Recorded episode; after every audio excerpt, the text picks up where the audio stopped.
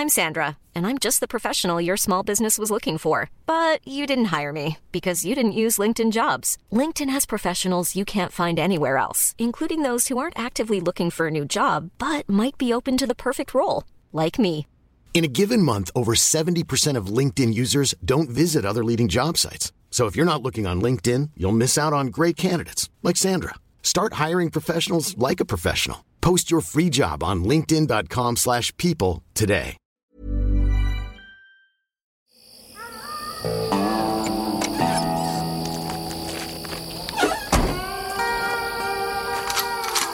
Die 100 besten Filme aller Zeiten. Technisch. Alles läuft alles und alles wunderbar. Auf meinem Bildschirm steht Updates verfügbar. Möchtest du die Updates jetzt installieren? Nein, nein, nein. Mach ich später. Nein, Niemals während der Sendung Updates Niemals installieren. während der Sendung. Ja, ich begrüße auch unsere Gäste äh, in Österreich und in der Schweiz, in Botswana und in Neuseeland. Herzlich willkommen. Wir haben sehr viele Hörer im Iran, witzigerweise. Immer auch. noch, ja, tatsächlich? Ja. Mhm. Okay, wie sieht's aus in der Ukraine? Hören uns da Leute? Da haben wir auch Hörer, aber weniger. Noch, noch, noch. Noch, noch, noch. Herzlich willkommen, ja, Folge 33, Platz äh, 55, äh, Tag, Herr Meier. G guten Tag. Guten Tag. Ja. Wie ist das Werte Wohlbefinden? Ja, äh, guten Menschen geht's immer gut, ne? Ja, und eben das, Oder? und das Pendant dazu. Also mir geht's gut. Äh, Das ist klar. Ähm, mir geht's auch ganz gut. Gut. Das ist doch gut. Das haben wir schon mal etabliert. In der letzten Ausgabe hatten wir auf Platz 56 den äh, britischen Klassiker Wiedersehen Howard's End. Und da gab's jede Menge Feedback. Also habe ich bekommen. Wirklich? Tatsächlich. Von, ach, den hatte ich ganz vergessen, toller Film. Äh, bis zu, was? Der soll besser sein als der mit dem Wolf tanzt. Seid ihr bescheuert? Ja, kann ich Das kann doch wohl nachvollziehen. nicht wahr sein. Ja. Äh, das Schöne ist ja, das ist unsere feine Audiothek. Ne? Also zusammengestellt wurde sie ja mit Hilfe vieler anderer Hitlisten zusammengetragen, aber eben halt von uns oder meiner Wenigkeit ne, in Personalunion. Und äh, es ist und bleibt ultimativ gesehen unsere Topliste. Das, das sollten die Leute nicht vergessen. Ja, wir haben die anderen zur Hilfe genommen, zusammengeschoben. Ja, jetzt entsteht aber ein falsches Bild. Also ich glaube, Nee, dass, nee. dass, dass alle Listen zusammen plus die Erfahrung, die du in deinem Filmleben gemacht hast, äh, zu dieser Liste geführt haben. genau, ne? genau. Also Ja, ja. da liegt schon also eine Menge äh, weltliches Filmwissen zu, zugrunde. Ja, ja. Ja, ja. Aber trotzdem haben wir ja diese Liste gemacht. Gut. Verstehst du? Okay, haben wir geklärt. Äh, es ist unsere Sammlung, es ist unseres, meins, meins, meins, unsere Sammlung der besten Filme aller Zeiten. Ähm, ich kann mir aber auch vorstellen, dass durchaus jetzt mit der heutigen Ausgabe vielleicht dann wieder es einen Aufschrei geben wird. Ähm, was? Der ist nicht viel weiter oben? Was ist da los? Dazu könnte ich vielleicht jetzt schon mal sagen, der Film ist damals äh, auch ganz, ganz dolle verrissen worden, auch von vielen Kritikern tatsächlich. Wirklich? Die fanden ihn ganz blöd. Also ich weiß schon, welcher Film gleich kommt. Ja, ja, ich bist schon ganz, schon ganz aufgeregt. Äh, wir haben tatsächlich endlich wieder Unterstützung, endlich wieder einen Filmpaten. Zehn hatten wir übrigens schon insgesamt. Ähm, heute also Nummer 11, ähm, der quasi als Anwalt des platzierten Films sein eigenes Hohelied, äh, seine eigene Lobhudelei äh, singen wird, was auch ein gutes Stichwort ist. Ähm, wir begrüßen in den Podcast 1 Studios hier ähm, am Platz der Luftbrücke Daniel Vogel. Herzlich willkommen, Daniel Vogel! Vielen Dank, ich fühle mich sehr geehrt. Ja, noch. Wollen wir mal gucken. Ähm, wer ist Daniel Vogel? Fragt sich vielleicht die eine oder der andere. Nein. Ähm, das ist kein Problem, das klären wir gerne auf. Daniel Vogel ist äh, seit vielen Jahren, seit vielen Jahren, wie viele Jahre können wir gleich mal vielleicht äh, auch mal genau feststellen, eher auf musikalischer Ebene unterwegs, in den Medien auch, ne, beziehungsweise auf den Bühnen äh, des Landes unterwegs äh, gewesen, vielleicht muss man auch stellenweise sagen. Ja. Mal gucken, wann das wieder weitergeht. Äh, wir haben uns vor vielen, vielen Monaten kennengelernt, ähm, als ich als Tourmanager der Band Kensington Road versagt habe, kläglich. Und wir sind trotzdem in Kontakt geblieben, Was ein Wunder ist. was, was wirklich ein Wunder ist. Äh, aber äh, Daniel, Herr Vogel, äh, fasse doch vielleicht, versucht es mal. Ich weiß, es ist natürlich immer eine interessante Ausgabe, äh, Aufgabe, ähm, mal zusammenzufassen, also deinen Werdegang zusammenzufassen. Ähm, wo kommst Ja, du her? aber nicht von ganz vorne. Ne? Ja, aber wo bist du geboren? Du bist ja kein Berliner, das muss Nee, man sagen. Ich komme aus dem Rheinland. Ja. Oh, das ist sympathisch. Siehst du? Das war dann aber auch schon alles mit Dialekt für heute. Dann weiß ich nicht. Das lassen wir mal besser. Wenn wir beide in einem Raum gesteckt sind, Ja. da passiert ja gerne mal einiges. Da Ähm, passiert dann immer viel. Ja. Familienstand? Verheiratet. Oh, oh, herzlichen Glückwunsch dazu. Hm, Der Herr der Ringe. Du Ja. bist so, auch so ein Patchwork-Master wie ich. Ne? So sagte ich, sagte ich ja aber gerade. ich glaube, du hast mich geschlagen. Wie viele Kinder habt ihr? Zusammen gepatchworked sieben. Sieben Ui, Kinder. da ziehe ich aber ganz äh, tief meinen Hut. Oder? Also, Ja. also ich auch. Ne? Ja. Und äh, wenn du die kennenlernen würdest, die äh, Bagage, das ist wirklich, also da musst du wirklich, also da musst du die Hüte aufsetzen, um sie wieder zu ziehen. Ja. Und Das keine Aluhüte, sondern stabilere. Nein, das ist wirklich ganz, ganz, ganz krass. Äh, große Familie, die du hast. Ähm, äh, Jobs. Du hast ja mehrere Jobs. Kann man so eigentlich nicht sagen, nee. Aber Also wieso? hab- Du hast mehrere Dinge schon getan. Das ich weiß, dass richtig. du als Musiklehrermäßig auch schon was gemacht hast. Das würde ich als Job Ja, bezeichnen. fast 15 Jahre. Und ähm, das war so, war so mein erstes Leben sozusagen. Ja. Aber ähm, die, ähm, die letzten, ja, möchte ich sagen, elf, zwölf Jahre habe ich eigentlich einen Job. Und der hat mit Musik und mit Künstlerdasein gar nichts mehr zu tun. Ja, diese Werbeveranstaltung, vielleicht, wenn wir da noch reingehen, das können wir auch gerne machen, das kannst Ja. du auch gerne sagen. Ja. Aber tatsächlich habe ich dich nicht als Mensch mit Holzhäusern kennengelernt, verstehst du? Ich habe dich als musikalischer Mensch. auch So, könnt ihr jetzt mal aufhören, hier in Rätseln zu reden? Kensington Road kenne ich, es war eine sehr bekannte Genau. Band, da warst du. Und was machst du mit Holzhäusern, verstehe ich nicht. Na, jetzt Genau. kommt's. Das ist, das ist mein, mein eigentlicher Job. Ich ähm, produziere große Wohnhäuser aus Holz, äh, aus Blockbohlen. Wie geil. Für äh, ja, Deutschland und das umliegende EU-Umland. Ja, Und das gar nicht mal so unerfolgreich. kann man so sagen, ja. Ihr könnt uns gerne sponsern. Da können wir drüber reden. Ich weiß, nicht, ich weiß nicht, wie sich das verhält. Müssen wir mal gucken. Wir sind äh, günstig zu haben. Sollen uns denn die anderen Blockhäuser, ähm, Veranstalter, Firmen, sollen die uns verklagen, wenn wir jetzt den Namen sagen? Ist doch auch. Unbedingt den Namen sagen. Naja, bitte. Und jetzt? Thule Blockhaus. Thule Blockhaus. Kaufen Ganz Sie genau. ein Thule Blockhaus. Das Ja, sind die bitte. besten Blockhäuser in der Welt. Die Website heißt Thule-blockhaus.de. sehr gut. So, dann lass uns doch mal so ein bisschen rumstelzen. Ich mag es nicht, mich einfach hinzusetzen und einfach Ja. loszulegen. Wir müssen uns ja erstmal warm, erstmal warm reden. Aber du hast ich, schon bin, ich recht. bin ja auch ein nervöser Mensch. Ein bisschen fokussierter, aber auch ein freudiger Mensch. Wenn gute Nachrichten kommen, Ja, ist das immer. super. Freut Gute. Nachrichten sind gute Nachrichten. Gute Nachrichten sind gute Nachrichten. Ähm, aber tatsächlich, also ein bisschen fokussierter jetzt tatsächlich. Ähm, haben wir uns äh, über die Musik kennengelernt und ähm, dass dein Hauptjob eben das mit den, äh, mit den wirklich tollen und wirklich krass guten Holzhäusern ist. Ich habe das gesehen, du hast ja wirklich mit deiner Frau zusammen, ihr habt euch euer. Und es ist ein Palast, die haben sich ihr Haus selber gebaut und es ist, ein, es ist eine Riesenhütte. Es ist einfach. Ja, sieben geil. Kinder, hallo? Die müssen irgendwo runterkommen. Genau. Ich saß an der Quelle vom Holz. Ja, ja, genau. Das, das, das hast du selber abgetragen. Wo kam das Holz her? Das kommt aus ganz verschiedenen Bereichen Europas. Also Finnland ist der größte Anteil sicherlich, Estland, Mhm. Schweden, ja. Ich weiß, es ist ein Filmpodcast, aber habt ihr gelitten unter der Pandemie? Überhaupt nicht. Gar nicht. Ja, die Also Leute im haben ja Gegenteil, Häuser gebaut, ne? man muss ja sagen, wir äh, befinden uns ja im Moment in so einer leichten Rezension und da sind die Leute immer dabei, ihr Geld zu investieren und Mhm. eben gerade auch in Grundstücke und Bauen und das hat uns ehrlich gesagt nur geholfen, man darf es gar nicht laut sagen. Naja, also du hast ein Mikrofon vor Mund, da kannst du so ruhig mal sagen. Das ist, das ist schon in Ordnung. Und sind das diese Holzhäuser mit den runden äh, Stämmen oder sind die schon mit den äh, quasi verarbeitet in, Genau. in Wandform? Ah, okay. Sogenannte moderne Blockbohlenbauweise, also sie sind Vierkanthölzer, die im Prinzip wie so eine Art Lego-System zusammengesteckt werden. Super. Genau. Ich werde mich noch bei dir melden. das, das ist wirklich geil. Das einzige Problem ist, ich habe kein Grundstück, wo ich das hinstellen kann. Das brauche ich. Das sonst hätte ich so längst so ein Ding schon äh, ja, Ja. gebastelt. Ah, ja, okay. ähm, in Berlin und Umgebung, ähm, vielleicht sogar in der gesamten Republik, bist du aber auch seit vielen Jahren bekannt durch ein wirklich wahnsinnig tolles ähm, Musikprojekt. Ist, ist gar nicht mehr richtig, weil das ist schon, das ist schon mehr als Hobby. Ich weiß, du möchtest gleich gerne ein bisschen tief stapeln, aber wenn jemand vorbeikommt und seine neue, seine aktuelle CD mitgebracht hat, dann ist es schon nicht mehr tief stapeln. Warte Du ich, Sau. ich hau mal mit der CD kurz mal gegens Mikrofon. Ähm, Plökan und Vogel, früher unter dem Namen Plökan und Vogel, die Musiksatire aus Berlin. Gilt es noch so? Gilt noch ist, so. Ist noch offiziell so. Ja.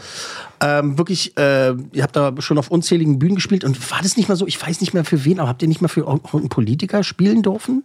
Für, äh, ja, Na komm. hochrangige. Na sag mal. Ja, also wir haben, wir sind äh, bundestagsnähe aufgetreten für Bundespräsidenten auch schon Hm. privat unter anderem. Ja, Ja. Das ist wirklich nicht dein Genau, Warum den bist du denn so, Bundespräsidenten. warum bist ist du ein bisschen bescheiden. Ne? Ja, Ja, die- bescheiden. Oder musst du erst noch warm werden? nein, nein, das ist. Ich ja, was soll ich denn sagen? Nein, du, da kannst du einfach sagen, ja, wir haben schon für Bundespräsidenten gespielt. Ja. Und zwar auf privaten Veranstaltungen. Da wurde dir angefragt und so. Aber ich habe, Ja. ähm, ich durfte auch schon ein paar Mal moderativ bei euch mitmachen. Ne? Wir haben Richtig. zusammen im BKA-Theater aufge aufgetreten. Legendärer Höchst Auftritt. erfolgreich, ja. grad ihr, sagen. ihr höchst erfolgreich. ich wurde mit meinem Stand-up-Programm ausgebuht, was genial war, war eine tolle Erfahrung. Und ich will das auch wieder machen. Ähm, äh, BKA-Theater, wo wir auch unsere Live-Show. Ja, die war auch legendär. Unsere Da Live-Show wurdest du nicht ausgebuht? Nee, jedenfalls nicht laut.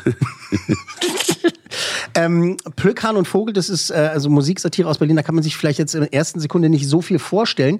Aber wir haben was, ich habe ein paar Sachen mitgebracht. Jetzt Da nicht dein Ernst? Doch, doch, da, da musst du jetzt durch. Mein, weißt du, was mein absolutes Lieblingsstück von euch ist? Da habt ihr äh, klassische Musik genommen und äh, ein bisschen äh, auseinandergenommen, wieder zusammengesetzt Ja. und einen Wahnsinnstext darauf gelegt. Okay. Ähm, möchtest du, bevor wir da reinhören, bitte kurz erklären, wer da singt und wa warum das so besonders ist, bitte? Genau, das, das Mastermind hinter Plückern und Vogel ist Dietrich Plückern, der die Texte macht und auch äh, die Musik in den weitesten Zügen vorbereitet, bevor ich sie dann später ausarbeite. Aber der macht das alles und ähm, das ist eine besondere Nummer, die wir vom, ja, kann man sagen, fast ersten Tag an vor fast 20 Jahren gebracht haben. Ähm, Mhm. So lange ist es schon her? Damals noch in der Kalkscheune. Ah, Wer sich vielleicht noch dran erinnert, in Berlin Mitte. Genau, und ähm, das ist vermutlich das Stück, was du jetzt da gleich anreißen wirst. Da, da hören wir mal rein. Okay. Äh, Ton ab.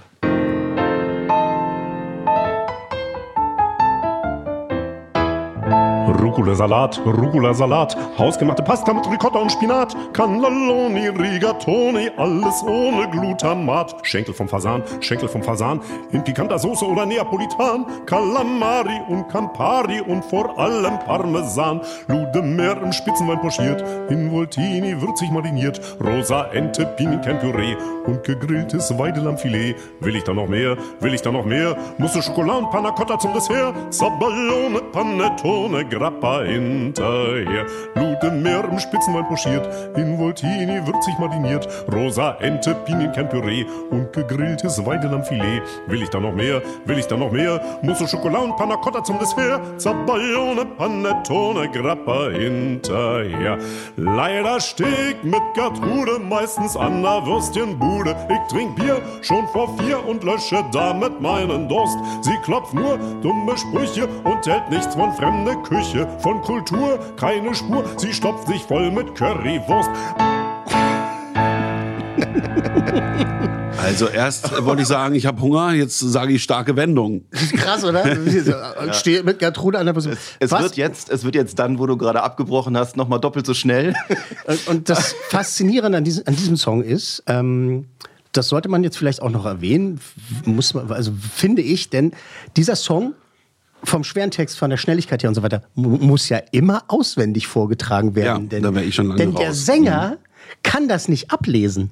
Das ist richtig, weil er blind ist, ja. Hm? Das Ach, stimmt. echt? Ja. Krass. Das ist einfach, das ist ein krasser Typ. Das ist einer der faszinierendsten Menschen, die ich in den letzten 20 Jahren kennengelernt habe, weil der Ja. äh, ein musikalisches Genie ist und dann einfach ein wahnsinnig witziger Typ von dem Humor, also dass ihr beide euch gefunden habt. das Doktortitel hat er auch, ja. Doktortitel hat er auch noch. Ja. Ja. Das ist ein krasser Typ. Äh, euer aktuelles Album, das du auch mitgebracht hast, heißt äh, Not Systemrelevant. Korrekt. Ist beeinflusst, ja, oder vielleicht auch ein bisschen inspiriert durch diese Krise, die da mal war, so in den letzten Ich weiß jetzt nicht, was du meinst. Weiß ich auch nicht. Ähm, der Titeltrack ist, ähm, ist auch so ein fieser Ohrwurm und ach, da hören wir jetzt auch mal rein. Pass mal auf. Okay. Not systemrelevant. Anderer Stil, selbe Band. This music is not systemrelevant. Systemrelevant. Not systemrelevant. This music is not systemrelevant. Systemrelevant. Not really not. System relevant, not system relevant. Corona was my girlfriend's name, but one day COVID 19 came. I spoke to her.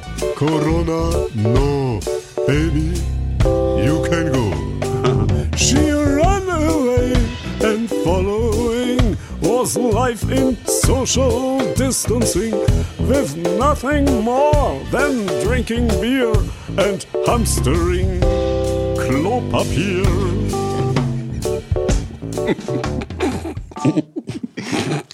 Das ist ziemlicher Nonsens, ja. Ja, aber das ist, Mir macht Spaß. das ist schön. Ähm, ihr habt äh, so viele, so viele ähm, Stile, die ihr halt verbindet. Ne? Du, du spielst halt Klavier vor allem. Vor allem, ja. Manchmal auch BVs, wie das so schön heißt. Die Backing Vocals. Ja, genau. Und Fender Rhodes habe ich auch auf der Bühne und verschiedene elektrische Komponenten sind auch immer mit dabei. Und wenn wir das dann im Studio machen, sorry, ich muss näher ran. Näher ans Mikro, ran mit mach mal näher. äh, wenn wir das dann im Studio machen, dann arbeiten wir die auch richtig aus. Da haben wir noch einen Schlagzeuger mit dabei, wie man jetzt auch hier gerade gehört hat. Und ähm, mit Bass und teilweise auch anderen Instrumenten, die ich dann auch oft selber spiele, aber zum Beispiel beim Schlagzeug hört es dann natürlich auf. naja, irgendwo, irgendwo muss er aufhören. Und dann dreht ihr mal ganz, ganz lustige Videos, ne? Ähm, zu finden halt auch alles auf YouTube. Und jetzt ähm, ist der Borkenkäfer, ist das jetzt gerade das, Neu das Neueste, das ist als letztes rausgekommen jetzt gerade? Das war jetzt zufälligerweise das letzte vor der Premiere des neuen Programms, was wir jetzt ähm, gespielt haben im November. Genau. Da hören wir auch. Wir packen mal den YouTube-Link auf jeden Fall Ja, unten genau. in die Shownotes rein. Ja, das, das müssen wir auf jeden Fall Okay. machen. Wir hören aber noch, da hören wir jetzt auch noch mal ganz kurz rein, um dann halt eben, das ist halt so, ihr habt so einen wiedererkennbaren Stil und dann ist halt trotzdem jedes Lied anders und das ist halt das Faszinierende dabei. Dieses Lied, ich muss ja auch mal wissen, wie auf so einen Scheiß kommt. Der arme Borken, Borkenkäfer. Armer Borkenkäfer, auf dich ist keiner scharf. Artenvielfalt, ja, doch an dir herrscht kein Bedarf. Die Honigbiene genießt seit eh und je Respekt, wie jetzt auch die Hornisse und manch anderes Insekt. Nur gegen dich hat selbst die kleinste Forstverwaltung eine ausgeprägte Anti-Haltung. Der Borkenkäfer, der, arme arme Kerl. Aber wenn du das Video sehen würdest, Herr Meier, dann würdest Ja. du, weil den, den armen Borkenkäfer im Video spielt äh, niemand anderes als äh, Herr Vogel selbst in einem boah, wahnsinnig noch mal dämlichen genauer Kost- hin. Das ist dämlichen unfassbar dämlich. Ähm, ich kenne das so aus Österreich, ne? so eine Art ähm, äh, Musikcomedy. Da, da, Die machen das viel, ne? die Wiener sind da auch sehr gut drin. Ja, genau. Ja. Also wir fühlen uns auch so ein bisschen Georg Kreisler inspiriert. Ähm, wir haben auch ein eigenes Kreisler-Programm parallel auf der Bühne, was wir immer spielen, also mit Liedern nur von ihm. Das war ja auch ein Österreicher und äh, auch so ein Textmogul. Ja. Das ist toll. Also ich bin äh, großer Fan seit vielen Jahren Vielen und äh, freue mich doch immer und äh, freue mich auch immer über Kollaborationen, die wir da auch mal gemacht haben und so. Wir haben schon Ja. an Alben auch zusammengearbeitet. Also dass du wirklich bei mir kleben geblieben bist, das freut mich immer sehr. Und deswegen freut mich. Und deswegen war es für mich von Anfang an klar, wenn ich die 100 besten Filme aller Zeiten mache und wir Gäste einladen und Filmpaten haben, dass ich den Daniel frage: Mensch, mach mal mit. Du bist so ein Filmfan, du bist so ein Filmfreak. Ich glaube, mh, sagen zu dürfen, dass äh, der Film, der gleich kommt, also dass Daniel den bekommen hat, das bedeutet ja, dass du ihn wahrscheinlich sehr gern haben musst. Den Daniel oder der Daniel den Film? Ja, du weißt schon. Ja, ja, äh, sehr gerne. Ich habe ich hab ihn sehr gerne und dann habe ich gedacht, Mensch, äh, dann soll er den noch haben. Kommen wir gleich dazu. Ich will noch kurz was abhaken. Ähm, wann, also davon abgesehen, dass jetzt keiner auf die Bühne so richtig darf, weil die Läden ja nicht aufmachen, habt ihr was geplant, Plöckern und Vogel in der nächsten Zeit? Ja, wir haben natürlich, also wir hatten geplant und dann ist natürlich vieles abgesagt worden. Das äh, war für uns ärgerlich. Wir konnten immerhin die Premiere von dem Programm im November jetzt im Lindenpark in Potsdam dann durchziehen, war auch gut.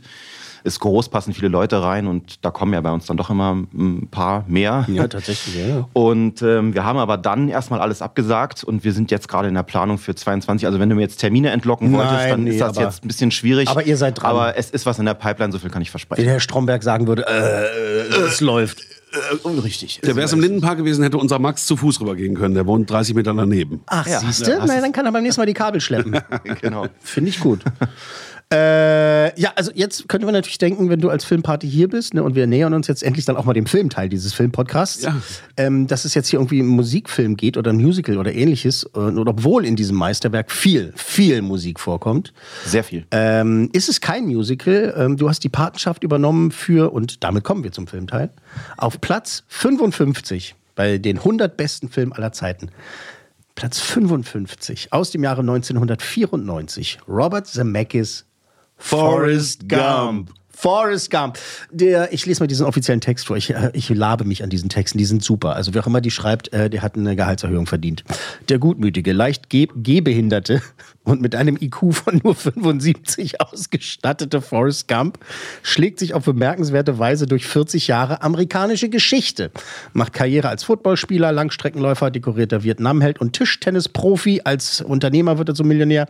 Ganz nebenbei erfindet er auch Elvis Presleys berühmten Hüftschwung und deckt, ohne es zu wissen, den Watergate-Skandal auf. Doch ähm, all die Zeit denkt er an seine große Liebe Jenny. Ja, Ladies and Gentlemen, Forrest Gump. Das ist ein toller Text, oder? Also er beschreibt schon den Film.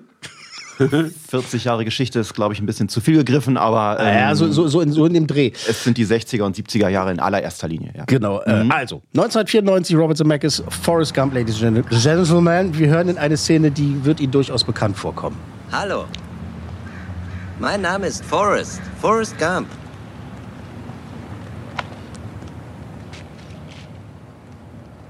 Möchten Sie eine Praline? Ich glaube, ich könnte sie pfundweise essen. Meine Mama hat immer gesagt, das Leben ist wie eine Schachtel Pralinen. Man weiß nie, was man kriegt.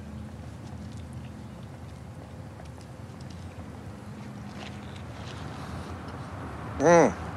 Das müssen ja bequeme Schuhe sein. Hm. Ich wette, in den Schuhen kann man den ganzen Tag rumlaufen und spürt gar nichts. Ich wünschte, ich hätte solche Schuhe. Meine Füße tun weh. Mama sagte immer, Schuhe können über einen Menschen ganz schön viel erzählen. Wohin sie gehen, wo sie gewesen sind.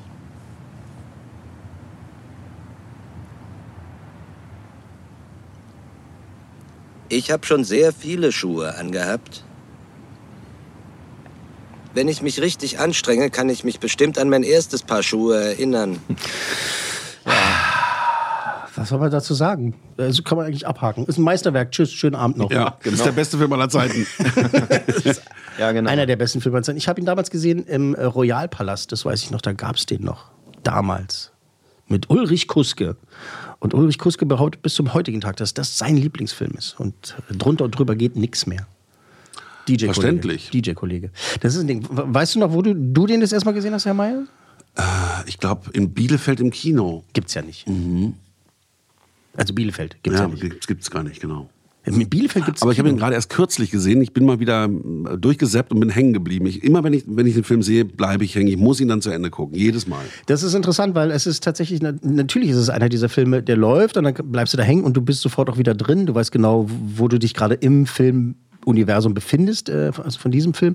Allerdings ist es auch einer dieser Filme, von dem ich ausgehe, dass er mir nicht böse ist, wenn ich dann sage, okay, äh, jetzt habe ich eine halbe Stunde geguckt, jetzt gehe ich mal wieder raus und äh, mache mach noch mal was anderes. Es gibt ja so andere Filme, da bleibe ich dann hängen und muss ich dann auch bis zum Ende gucken. Hier ist es nicht so. Äh, und damit will ich den nicht abwerten, sondern halt irgendwie sagen, so, man ist so ein guter Kumpel, du siehst dich nach ein paar Jahren wieder und dann nimmst du kurz einen Schnaps zusammen, also ein Herrengedeck und dann äh, ist nach einer Stunde wieder Feierabend. So. Und das ist völlig in Ordnung. Also allein die Tatsache, dass man äh, gar kein Problem damit hat, den Film mehrmals zu gucken, zeugt ja schon davon, dass es ein wirklich sehr besonderer Film ist. Und ich finde es auch nicht abwertend, wenn du unterbrichst und später, sondern ich finde es eher aufwertend.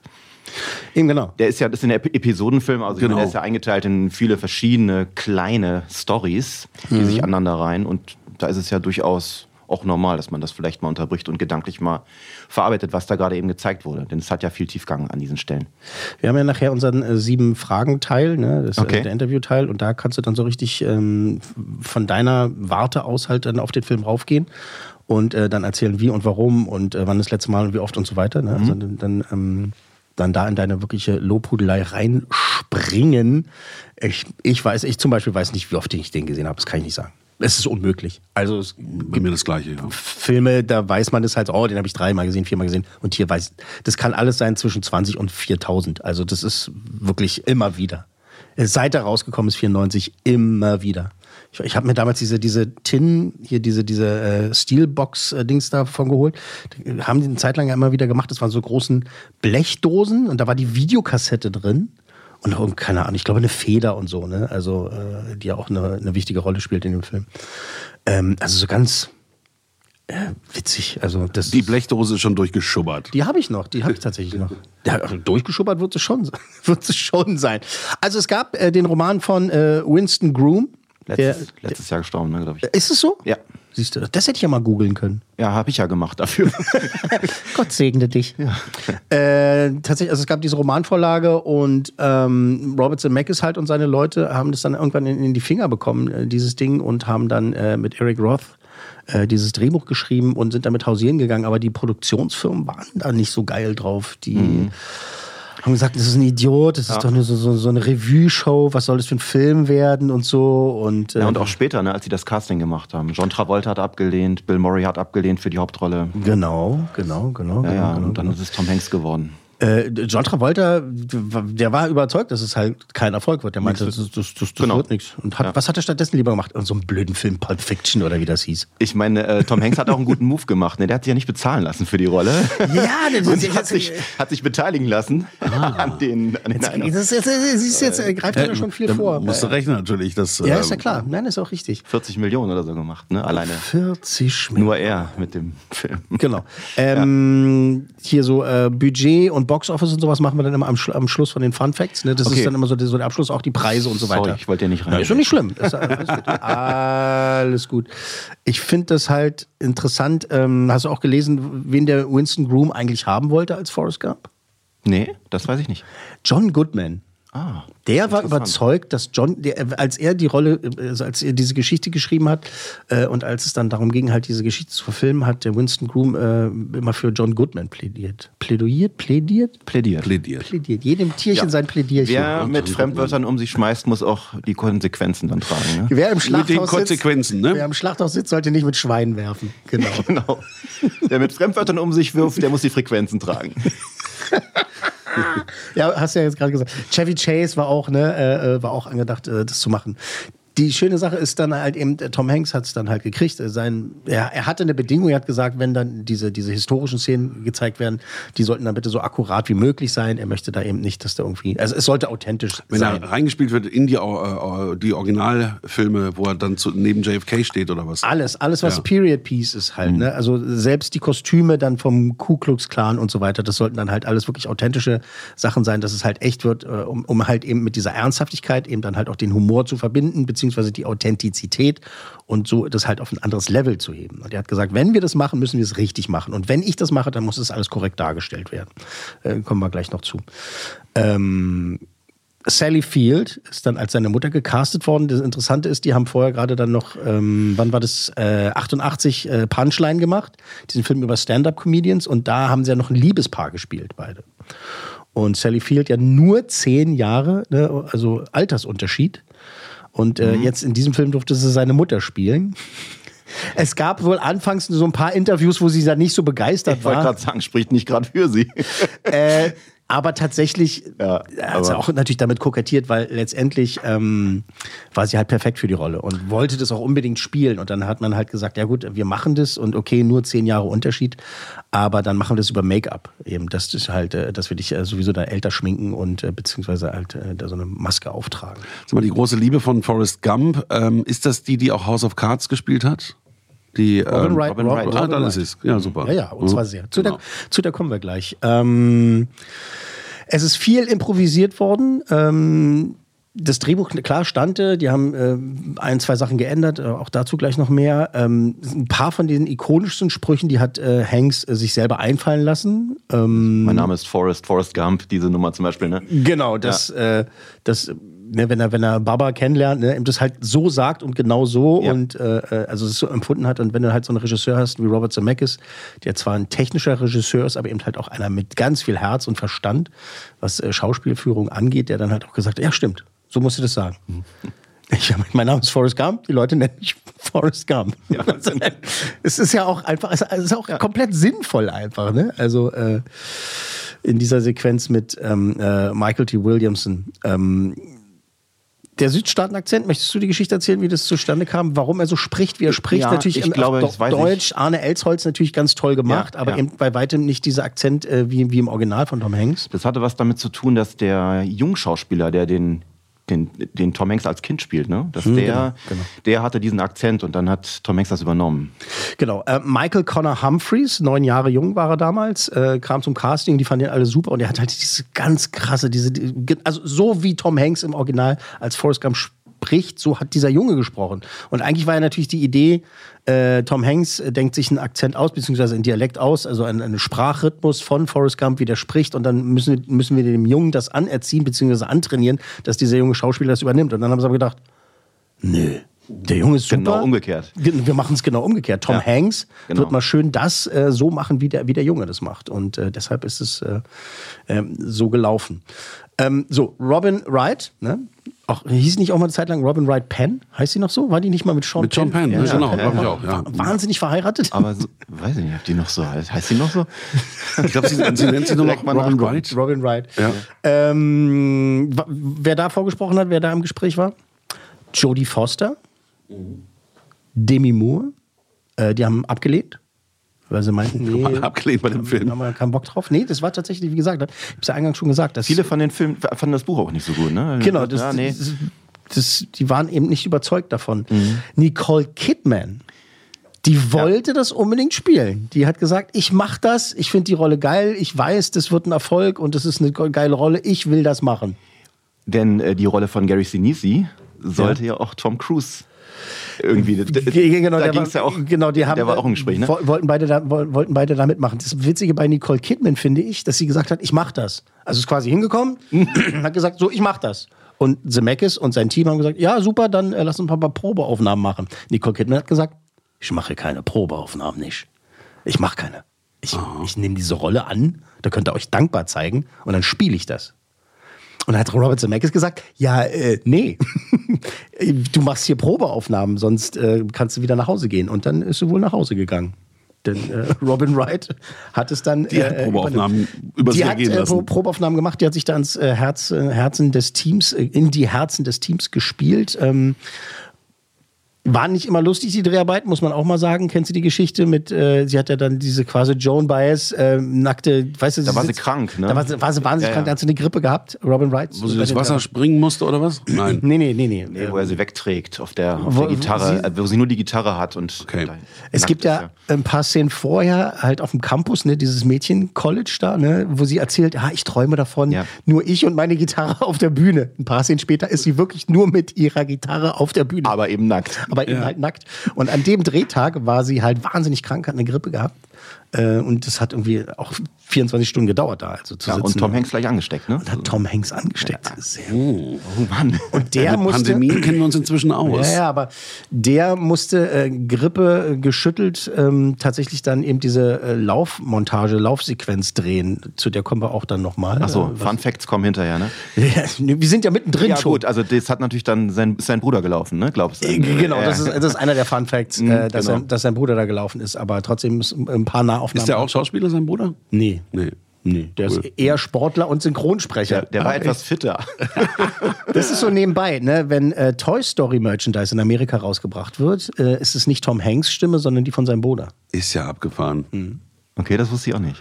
Ja, weil Tom Hanks irgendwann gesagt hat, ich habe keine Zeit für die ganze Scheiße. Was soll ich das? Man kann ja nicht, nicht, nicht noch so eine Aufziehpuppe einsprechen. Mach du das doch mal, Jim. Und dann, da macht es sein Bruder und spricht es ein. Auch bei Disney-Attraktionen ist es wohl äh, oft äh, der Bruder von Tom Hanks. Ähm, was ich auch interessant fand, im Buch, äh, Spoiler, im Film stirbt ja Genie am, am Schluss. Ne? Also sie, sie geht ein Jenny. Hm? Jenny, ähm, geht ein und im Buch ist es nicht so. Da überlebt sie das und Ja. die werden wieder eine glückliche Fa- Familie und hängen halt zusammen ab und äh, das, das Leben geht weiter. Fand ich, fand ich Also ist interessant. natürlich viel stärker. Ne? Fand ich, ja, ja, genau. Das war auch äh, Robert Zemeckis Argument äh, Winston Groom gegenüber. Der hat gesagt, lass uns das mal ein bisschen größer machen. Und äh, Ja, und auch diese AIDS-Geschichte noch mit einbauen, was dann Wobei- Anfang der 80er Jahre. ja, War die im Buch nicht? wobei, nein, Nee. wobei Zemeckis äh, immer noch bis zum heutigen Tag halt sagt, wir sagen ja nicht einmal, was sie hat. Das ist aber Es Ich habe da ein Virus, Ja. sagt sie. Ja, genau, genau. Und äh, man weiß nicht, was es ist, aber es wird ja nicht einmal gesagt, dass sie das hat. Und äh, die haben es mit Absicht halt so gelassen und ähm, quasi diesen, ich will jetzt nicht Hype, den AIDS-Hype sagen, aber das war ja halt, ne, die, die Krankheit war da in Full Effect und äh, seit äh, Mitte der 80er Jahre eben da halt äh, voll da und es war halt einfach in den Köpfen der Menschen drin. Und deswegen fand er es gut, es nicht sagen zu müssen. Sie mussten, also Forrest Gump musste nicht in die Kamera äh, sprechen, äh, beziehungsweise äh, im Off sagen so, und dann ist Jenny an AIDS gestorben. Aber wir vergessen, wie schlimm AIDS damals wirklich gewütet hat. Das haben wir Mhm. jetzt auch im Zuge von Corona vergessen. Da gibt es doch diesen Film Million Buyers Club oder so, Mhm. wo wo es um diese Leute geht, die sich die Medikamente damals besorgen. Mhm. Das war wirklich grassierend. Das war fürchterlich. Ja. Äh, wo, ähm, wie heißt da Dings hier? Ähm, äh, Matthew McConaughey äh, den Oscar für bekommen hat. Ja, Und äh, Dings hier auch, äh, Genau. der Sänger, da, der andere da. 30 Seconds to Mars. Hier, Mann. Oh Gott, Alter. Genau der Film. Genau, Ja. der Film. Ja. Ja. Äh, ja, aber jedenfalls, das, das fanden sie gut, dass es eben, also der Film ist, hat ja viele äh, mitten auf die zwölf Momente, ne, wo dann auch genau ausgesprochen wird, was passiert oder völlig klar ist, was passiert. Aber da, das fanden sie gerade gut, dass sie das eben nicht sagen mussten. Es war ja auch sofort klar. Also ich meine, du siehst den Film und als Ja. mit 40er, der wir sind, die wir sind, weiß man natürlich Ja, da wird sofort, ja auch da äh, die wechselnden Geschlechtspartner irgendwie äh, dargestellt und es wird schon irgendwie ziemlich schnell klar, um was es hier geht. Mhm.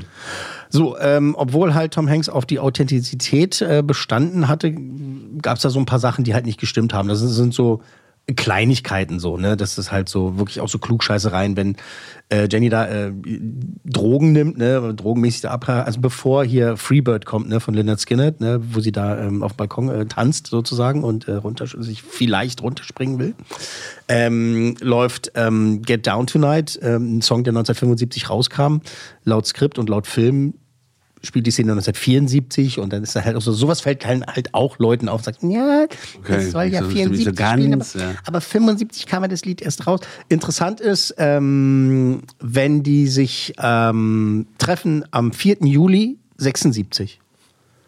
Die Freiheitsstatue. Mhm. Das ist witzig, dass die da halt äh, die goldene Fackel halt hat. Die Freiheitsstatue.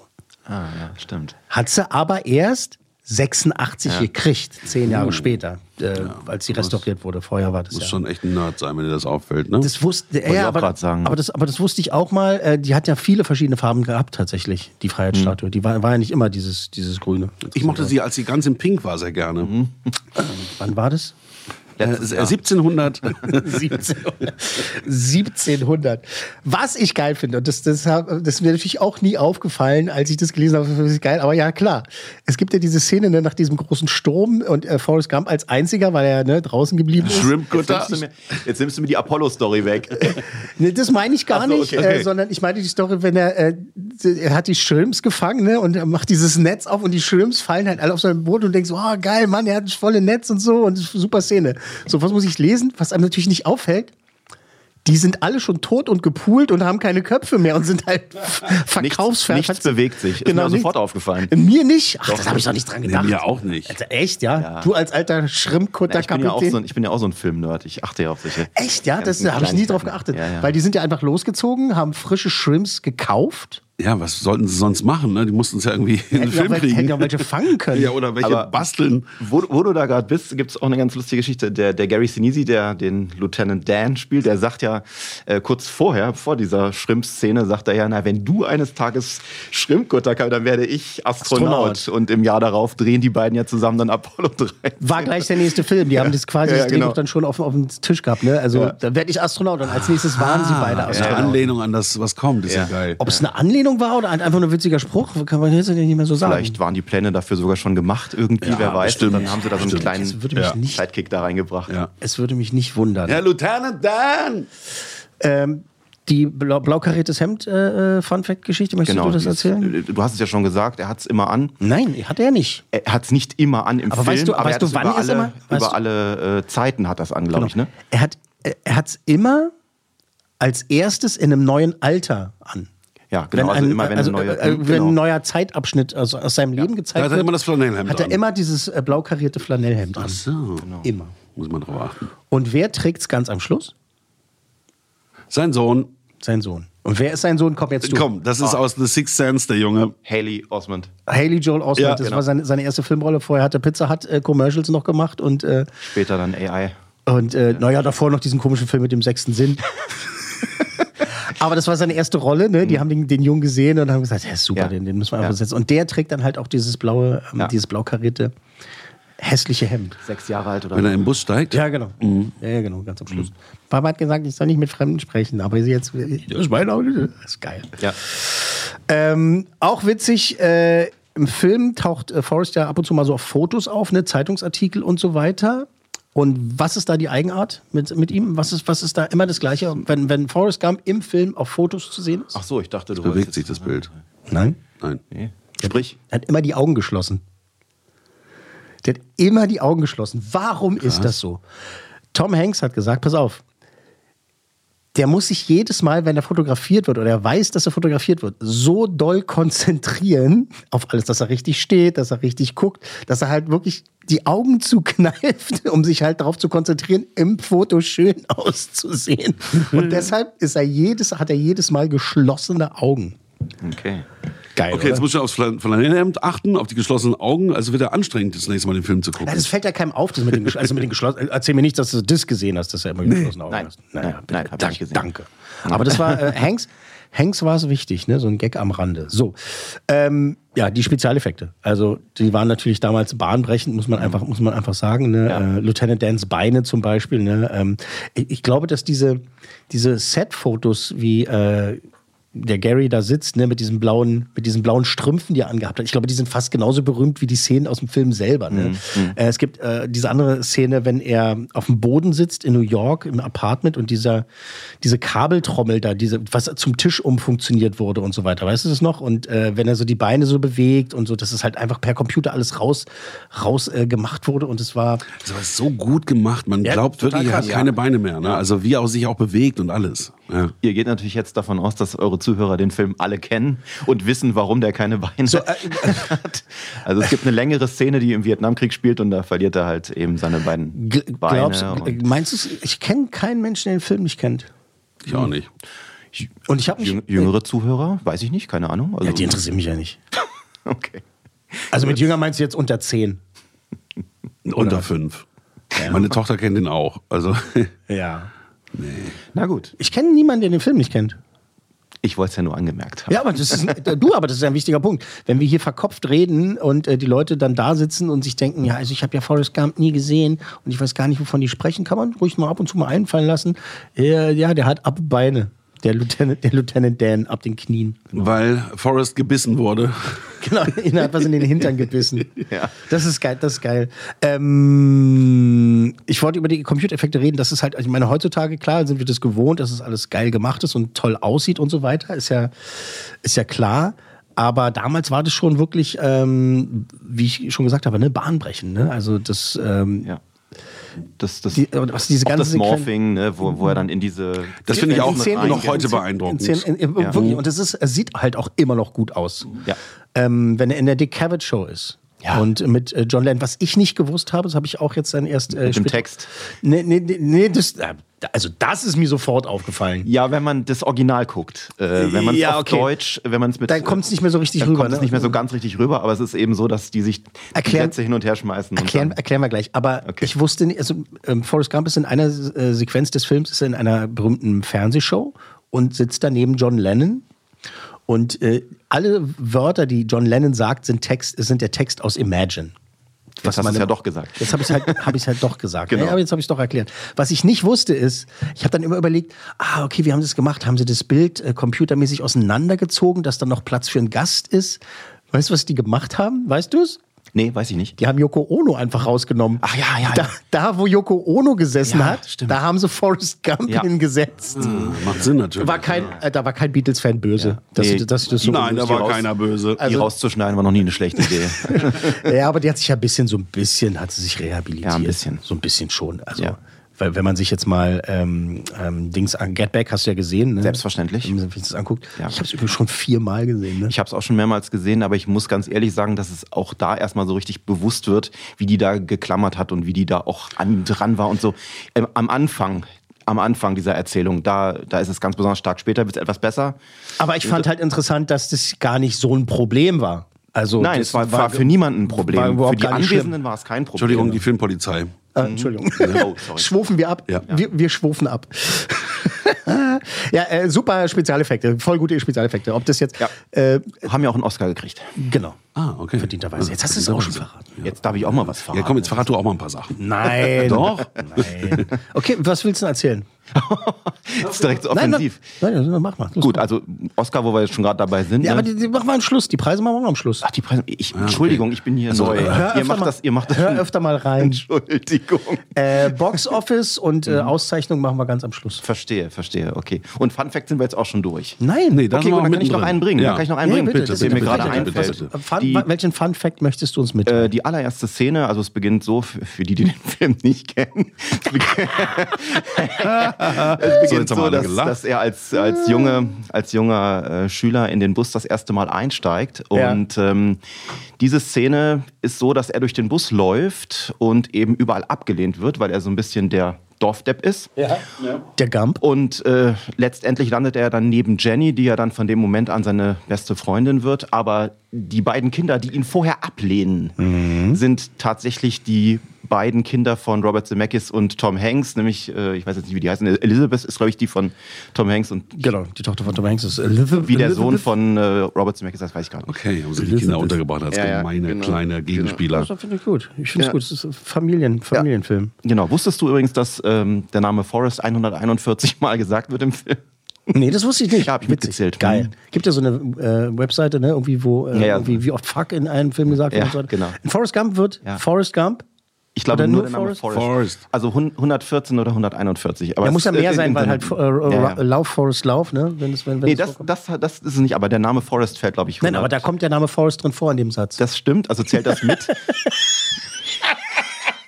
Ja, aber so brennt sich natürlich auch ein Filmtitel ein, ne? weil das war Ja. wirklich ähm, ein, ein Mantra, was da vorgebetet wurde. Forrest Gump. Und wenn er sich vorstellt, kommt es gleich zweimal, ne? Forrest, Forrest Genau. Gump. genau, man, man, man nennt mich Forrest Gump. Ähm, der äh, Teil mit dem äh, durchs Land laufen. Möchtest du, möchtest du das erzählen, wie das, wie das kam? Also dieses, dieses, Das ist eine Originalstory, wenn ich da richtig informiert bin. Da bist du richtig informiert. Von irgend so einem Südamerikaner, Fuguera oder sowas hieß der, der ist irgendwie 1980 oder Luis 81. Michael Figuera. Echt? War ich ja gar nicht so schlecht, Ja, ne? voll gut. Ja, cool, wa? Ähm, nee, genau. Und äh, der ist tatsächlich äh, durchs Land gelaufen. Das ist aber, glaube ich, die einzige wirklich wahre Geschichte aus dem Film. Die anderen Sachen sind ja nach dem Roman. Also ich glaube, das ist das Einzige, was wirklich stattgefunden hat. Ähm, nein, da haben ja ganz viele Sachen stattgefunden. Also John, Ja, John Lennon war ja bei in, Ja, der, in der Dick Cavett das meine ich jetzt Und nicht, Vietnam gab es meine wirklich. jetzt die Aktion. Ja, aber ähm, es, äh, Tom Hanks hat nicht Watergate aufgeklärt. Nein, das stimmt. Ja, okay. So, das meine ich. ja, okay, das. Äh, ja, genau, dieser Teenager damals ist äh, für die American Cancer Society durchs Land gelaufen. Boah, hast du das? Du hast das drauf hier, ne? von, von New Jersey. Na, das habe ich, also das habe ich ja recherchiert, das weiß ich noch nicht aus dem Kopf. Doch, ich schon. Ja, du wusstest sogar ansatzweise den Namen. Ähm, von New Jersey nach San Francisco. Und das, was ich interessant finde bei dieser ganzen Sache ist, ähm, der Film, das hatte ich ja schon mal erwähnt, äh, die Produzenten waren ja nicht so begeistert. Die haben gedacht, oh Gott, was wird das wohl werden? Wie wird dieser Film? Wird das überhaupt kann das ein Erfolg sein? Und die waren kurz davor, den Stecker zu ziehen. Zemeckis und Tom Hanks haben halt darauf bestanden, wenn wir das durchs Land laufen machen als Montage, müssen wir aber auch durchs Land laufen. Und wir müssen durch die, an diese Orte fahren. Das machen wir nicht mit Computer. Wir fahren dann in die Rockies und so weiter, wo, wo auch immer dann lang. Diese geile Szene an diesem See, ne, wenn er das erzählt, der sich gespiegelt hat und du weißt nicht mehr, was oben und unten ist und so weiter. Hm. Und das ist ja in Camera. Das ist, das, da haben sie nicht getrickst. Also das sind, sind, sind echte Sachen. Und es musste aber gedreht werden. Die mussten durchs Land fahren. Die Produktionsfirma hat gesagt, ja, nee, macht er nicht, weil das kostet zu viel Geld. Und da haben die sich so in die Flicken gekriegt, dass tatsächlich äh, es hieß, äh, wir werden euch das Geld nicht geben. Wenn du hier weiter Theater machst, äh, ziehen wir dir komplett den Stecker und der Film ist geplatzt. wir canceln das ganze Ding. Und die hatten noch 48 Stunden Zeit. Also hatte Herr Hanks und Herr Zemeckis hatten die wahnsinnig gute Idee, und zahlen was halt eben aus eigener Tasche. Und haben das selber bezahlt, diese, diese, diese Sequenz. Die Bilder sind wirklich gut. Es hat sich gelohnt für den Film. Das, das ist toll, weil es dadurch wirklich auch echt wirkt, wie er da durchs Land läuft. Und ich habe aber noch eine Frage. Wenn das die echte Szene aus dem Film ist, hat er denn auch den Aufkleber Shit Happens und den Smiley erfunden? Natürlich nicht. Nein. Das ist das, was Herr Vogel meinte, glaube ich. Also, das ist die einzige Sache, die wirklich wahr ist, dass da jemand äh, durchs Land gelaufen Genau, ist. genau. Ähm, Baba. Nochmal zurück zu Baba. Michael T. Williamson. Äh, weißt du, wer diese Rolle auch spielen sollte? Ja, Dave. Dave Chappelle? Chappelle. Dave Chappelle, Kultkomiker, der auch hier äh, beziehungsweise im, im Logenplatz äh, schon mal vorkam. Ähm, der hat aber abgelehnt, hat gesagt, nö, mach ich nicht, kein Bock. Hm. ich lass das mal. Hat er da nicht im Dreck rumliegen. Hat er, hat er später bitterlich bereut. Niemand wollte die Rollen haben. Das, Das, ist wirklich witzig. Und der äh, ist aber äh, mit äh, Hanks befreundet und hatte so ein schlechtes Gewissen, dass er dann, als Hanks bei ihm geklopft hat, hat gesagt, du, ich habe hier eine Nebenrolle in, einem, in einer romantischen Komödie mit Meg Ryan, willst du da mitspielen? Und hat äh, Dave Chappelle, bevor er das Drehbuch gelesen hat, gesagt, ja, mache ich. äh, und dieser Film war diese kleine, recht erfolgreiche Komödie äh, E-Mail für dich. Da spielt er nämlich den, ähm, den Arbeitskollegen von Tom Hanks und da hat er dann aber eben halt mit, ja, ich mach mit. Zu spät. Zu spät. Ja, weil dafür ist Dave Chappelle wirklich nicht bekannt geworden. Ich würde sagen, der, der Star aus E-Mail für dich. Außerdem sollte Tupac Shakur die, äh, die Rolle spielen von Baba sagst, ja. in Forrest Gump. Oh. Tupac. Krass. Geil, oder? Ja. Hat nur beim Casting nicht so richtig gefunzt, die Sache. Also er ist da, Hat ja danach auch nicht mehr so lange gelebt. Irgendjemand hatte halt die Idee, er hatte halt die Idee, lass uns da so einen erfolgreichen äh, äh, Rapper damit einbauen in den Film. Und es ist eine geile Idee. Komm, wir rufen mal Tupac an, der ist hier der heiße Scheiß. Hat er nicht performt. Nee, hat sich nicht in die Herzen des Teams gespielt wie Robin Wright. Äh, der Schauspieler, der das dann gemacht hat, Michael T. Williamson, ne, der dann auch noch ein großer Star geworden ist und halt auch viele andere Sachen gemacht hat, ähm, das finde ich ganz interessant, dass der danach keine Arbeit gekriegt hat, von wegen irgendwie große Karriere oder so. Der ist nicht besetzt worden. Und tatsächlich hat er rausgefunden, warum. Weil sein Management dann irgendwann, äh, die haben da mal nachgehakt, so, warum ist er denn zu Ja. dem Casting nicht eingeladen worden? Warum hat er das nicht machen dürfen? Das wäre doch seine Rolle gewesen. Dann ist rausgekommen, dass die Leute gedacht haben, er spricht so und hat so eine Lippe. Krass. Dieses vorgeschobene, ne? Ja, ich bin Deswegen sauber. wird man ja auch Schauspieler im Leben. Ne? ja auch saugut gemacht. Ja, der hatte halt so eine, so eine kleine Prothese da drin, so ein kleines Ding, so ist halt ein Make-up, ne? Das ist halt diese Lippe so. Und die Casting-Agenturen, die den noch nicht auf dem Schirm hatten, haben gedacht, naja, das hat er ja toll gemacht und so, aber Unterlippe, man nicht Lieutenant Dan auch, es regnet rein bei ihm. wir können. Oder war da nicht so ein Spruch in dem Film? Ja, ja, genau. Hier, zieh, zieh, lass dir die Lippe wegschießen. Seid ihr zwei Brüder? Nein, wir sind nicht verwandt. ähm, ja, fand ich, fand ich interessant, dass äh, er wirklich ähm, da Probleme hatte, danach Jobs, Jobs zu kriegen. Wollen wir über Tischtennis sprechen? Ja, ähm, also gut, auch muss man vielleicht auch wieder kurz erklären. Ne? Also er wird angeschossen, äh, nachdem er alle gerettet hat da in Vietnam und ist dann in, der, in dem Krankenhaus da zur Genesung. Und irgend, irgendwann drückt ihm halt einer einen Tischtennisschläger in die Hand. Und er Los, hier, fängt- spiel mal. Genau, mach mal, du musst dich immer nur auf den Ball konzentrieren. Genau. Immer den Ball im Auge Immer behalten. den Ball im Auge behalten und dann äh, dreht er da halt völlig durch. Und Und, das- äh, ja. ja. und genau, und er, es geht dann so weit, dass er dann am Ende natürlich zu den Nationalmeisterschaften und, und weltweit dann irgendwie ein Star wird und sogar die Chinesen besiegt, so, die ja nun mal die Besten im Tischtennis sind. Genau. Und er blinzelt nicht Nein, einmal. nicht ein einziges Nicht Mal, ein genau. einziges Mal in diesen Ja. Szenen. Weil eben dieser Typ im Krankenhaus, im Lazarett zu Genau. ihm gesagt hat, immer den Ball im Auge behalten. Und in Genau. jeder Ping-Pong-Szene Ja. Äh, darf er nicht blinzeln, also blinzelt er nicht. Die haben das so gemacht, äh, die haben also diese Bewegungen, die er da macht, mit, auch mit beiden Schlägern, die wurden halt solo gedreht und dieser Bank, äh, Ball, der wurde dann später mit CGI dann Genau. reingebastelt. Nur ganz am Anfang dieser Sequenz gibt es Ah, mal, mal einen echten Ball zu sehen, ansonsten Genau. kein einziger echter Ping-Pong-Ball in diesen Szenen. Ja, Nicht einer. genau. Es ist einfach. Es ist diese Kleinigkeiten. Das ein, der eine Teil des Kinopublikums sitzt da und denkt sich, ach guck mal, da fliegt eine Feder rum. Das mit der Feder war bis zu diesem Tag oder war eine Zeit lang die, der längste Special Effekt aller Zeiten. Die längste Special Effekt Aufnahme aller Zeiten am Stück. Weil diese Feder natürlich nicht eine Sekunde echt ist. Die fliegt da rum und fliegt und fliegt. Ne? Du hörst die schöne Musik und irgendwann landet sie auf dem Fuß äh, von Forrest Gump.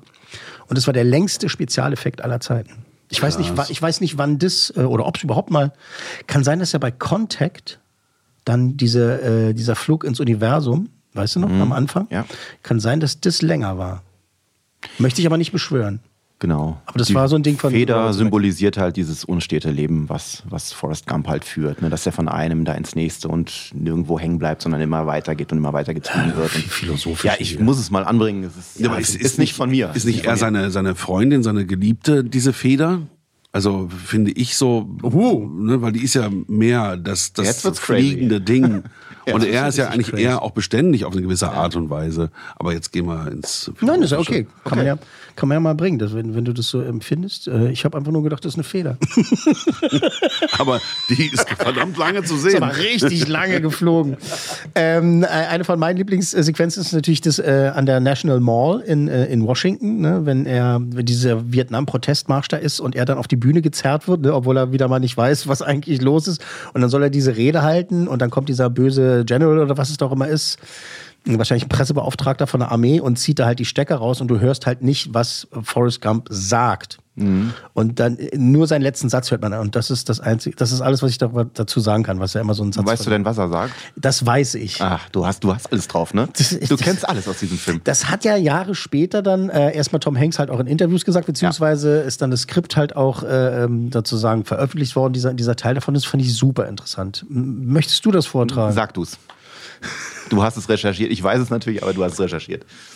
Manchmal, wenn Leute nach Vietnam gehen, kommen sie ohne Beine nach Hause zu ihren Mamas. Manchmal kehren sie überhaupt nicht nach Hause zurück. Das ist eine schlimme Sache. Und das ist alles, was ich dazu zu sagen habe.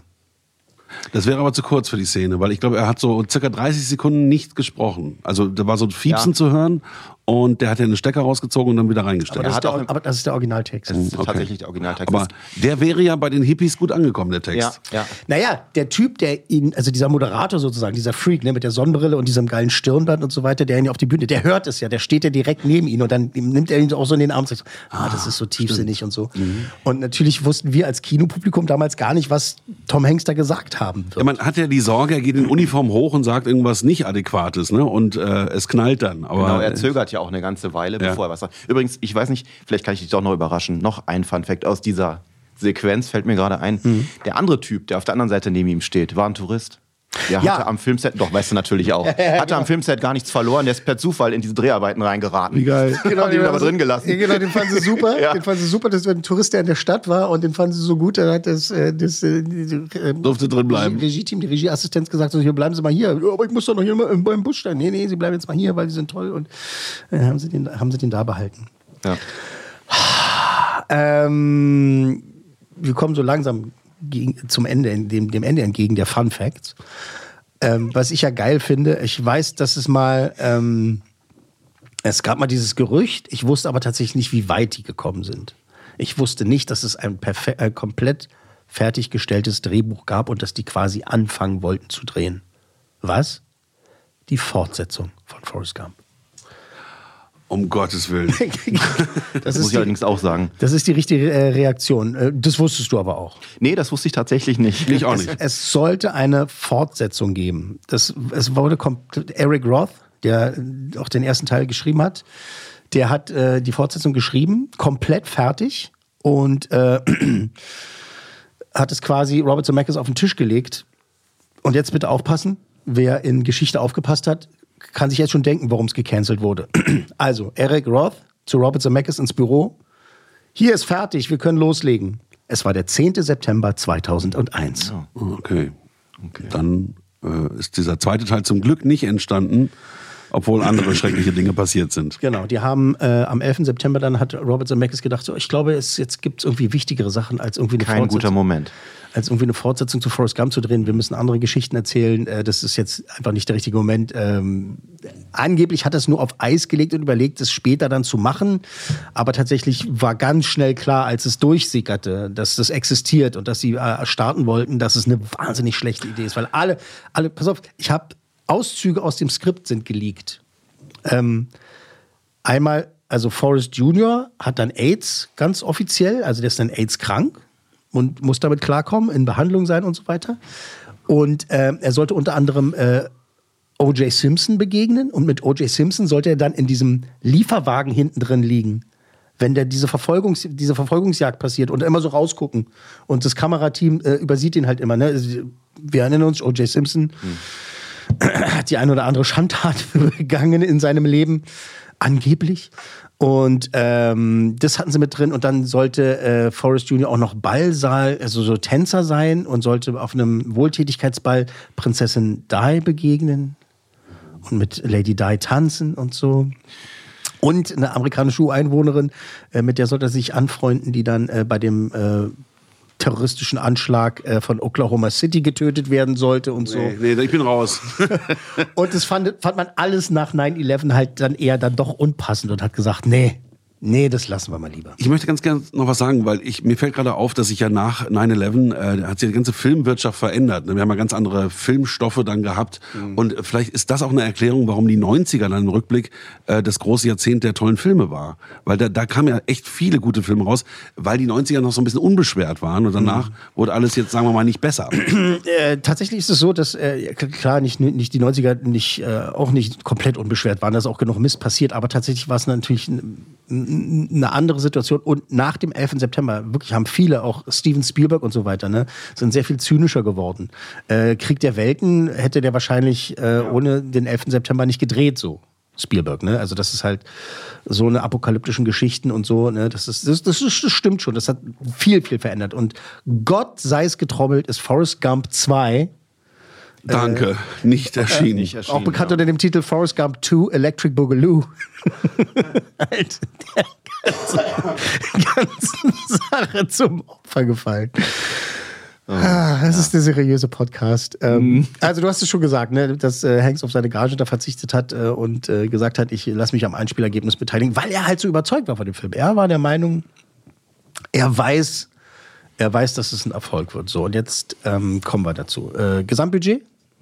Weiß ich nicht. Kann ich dir nicht sagen. 30 Millionen. Du hast es wahrscheinlich. Spezialeffekte haben wahnsinnig viel Geld verschlungen. Okay. Ähm, und das Geld war halt irgendwann alle. Und sie hätten ge äh, auch gerne noch mehr Geld gebraucht, was sie aber nicht bekommen haben. Äh, 55 Millionen hat der Film gekostet. Ah, ist ordentlich. Wahnsinniges Budget. Und äh, Paramount Pictures war halt extrem nervös. Die fanden das gar nicht geil. Die haben gedacht, das, das Geld ist weg. 55 Millionen, das wären äh, umgerechnet heutzutage 104, so ungefähr, ein bisschen drüber. Einspielergebnis. 200 Millionen, schätze ich mal. Ich sag Weltweit, noch, weltweit, noch mehr. weltweit, Noch mehr. weltweit, weltweit. 600. Ich sag mal 400. 678,2 Millionen Dollar, lalala. Hohoho. Kann man mal machen. Kann man mal machen. Inflationsbereinigt wären das jetzt 2022, ne? 1,286,60 Milliarden. Dann spielt er in der Avengers-Liga mit, oder was? Hätte er mitgespielt, wenn er jetzt heutzutage rausgekommen wäre. Es ist nicht äh, schlecht für so einen Film, an den das Studio so gar nicht geglaubt hat. 55 Millionen gekostet und fast 700 Millionen eingespielt. Guter Schnitt. Ja. Das dürfte aber auch Tom Hanks deutlich saniert haben, das Ding. Ja, 40 Millionen hat Ja, er, der hat er gemacht. genau. Der 40 Millionen hat er, prozentual. Er hat ja nicht. Was wird er gekriegt haben? Stichwort Avengers, haben wir schon gesagt, wer die Musik gemacht hat? Alan Nein. Silvestri. Nein, nein, haben wir nicht Genau, gesagt. genau, weil der ja auch für Avengers die. Witziger, witzig, witzig. Ja, siehst du, ich, die Verbindung Ja. habe ich gar nicht gemacht. Der Soundtrack, einer der erfolgreichsten äh, Soundtracks, also diese Compilation-Version, äh, der, der, der ähm, orchestrale Soundtrack, nicht so erfolgreich, also auch erfolgreich, klar, weil die Erkennungsmelodie hat, glaube ich, einen Erkennungswert, keine Ahnung, 99 Prozent der, der extrem gut komponiert, das muss man wirklich sagen. Ja. der Filmmenschen kennen halt diese Melodie, wenn man das hört, ähm, weiß man sofort, ähm, dass es aus Forrest Gump ist. Ähm, aber eben dieses Soundtrack-Album, ne, mit diesen ganzen Ja. Elvis ist drauf und Leonard Skinner ist drauf und, und, und äh, Fleetwood Mac und so weiter. Und Genau, äh, ähm, Creedence Clearwater Revival, ähm, Mamas und Papas. Mhm, genau. Wunderschöner If, you, Soundtrack. if you're going to San Francisco. ich habe den Soundtrack, glaube ich, viermal gekauft. Hat wer geschrieben? Was jetzt? Für Going to San Francisco war der, Bob der, Dylan? Hat er nicht alles- hat das er war nicht alles der, geschrieben? Der Weißhaarige, der hat einen One-Hit-Wonder gehabt. Endlich kann ich dich mal kriegen. Scott. McKenzie. Scott McKenzie, genau. Ich kann doch nicht alles wissen. Simon Garfunkel, Mrs. Robinson kommt auch vor. Das auch wieder, ja, wir, Ja, ja. wir können jetzt nicht den ganzen Soundtrack Nee, auf, aber das, aufzählen. das macht aber für mich auch, aber das willst du mich wahrscheinlich gerade noch nachher fragen, war. Das finde ich an dem Film auch so toll, dass so diese ganze, ich sag jetzt mal, End-60er ähm, Music-Scene da irgendwie einfach geballt auf einem Haufen hast und du kriegst so ein Gefühl, alleine wenn San Francisco läuft, in diesem Moment, ja, wo die da in diesem Bulli und so unterwegs sind, es ist einfach Einer es ist meiner so absoluten genial. musikalischen Lieblingsmomente ist äh, Turn, Turn, Turn. Wenn das kommt. Ja. Von Birds, von den Birds. Wenn, wenn, das, wenn das läuft, dann, dann Film, das, da krieg ich Inzwischen probieren das ja ganz viele Filme, ne? so eine Stimmung mit Musik zu erzeugen und oft sehr, sehr Das ist schon schlecht immer und versucht worden. schlecht ausgesucht. Aber ich glaube, dass Forrest Gump das das erste Mal so auf diese Art und Weise hinbekommen hat. Das war auch irgendwie ein Stück weit neu. Na, ja, dieser Film und äh, natürlich Tarantino in seinem Werk, dass er halt äh, wirklich seine Plattensammlung genommen hat und da halt äh, so einen guten Soundtrack draus kreiert hat. Äh, andere Filme haben da halt versagt, wie zum Beispiel, nehmen wir mal ein richtiges Negativbeispiel, äh, äh, Suicide Squad, der erste Teil. Ja. Ähm, da hörst du halt einfach, dass der Regisseur angibt, was er Tolles im Plattenschrank hat und alle zwei Sekunden kommt ein anderer Song. Cruella fand ich ja auch deswegen ganz schrecklich. Das fanden viele Leute toll, dass da die 60er Jahre und so tolle Musik und Bowie läuft und sowas. Aber alle zwei Sekunden kommt ein anderes Lied und einfach nur, damit ein anderes Lied läuft. Das hat dann nicht immer so einen Sinn ergeben. In dem Film hat es epochal natürlich dann immer äh, Sinn ergeben oder eben halt Genau, äh, jahresmäßig chronologisch Sinn ergeben, dass da halt äh, sowas läuft. Aber ich finde es eben auch so toll, wie es mit den Bildern kombiniert wurde. Also der Schnitt, die Bilder, die Musik, alles zusammen, das passt so super. Die fangen diese Stimmung so toll ein. Es ist eben nicht übertrieben oder so dargestellt, sondern es ist eben einfach, ja, die ziehen da los mit ihren Gitarren und ihren langen Haaren und, und leben halt das Leben.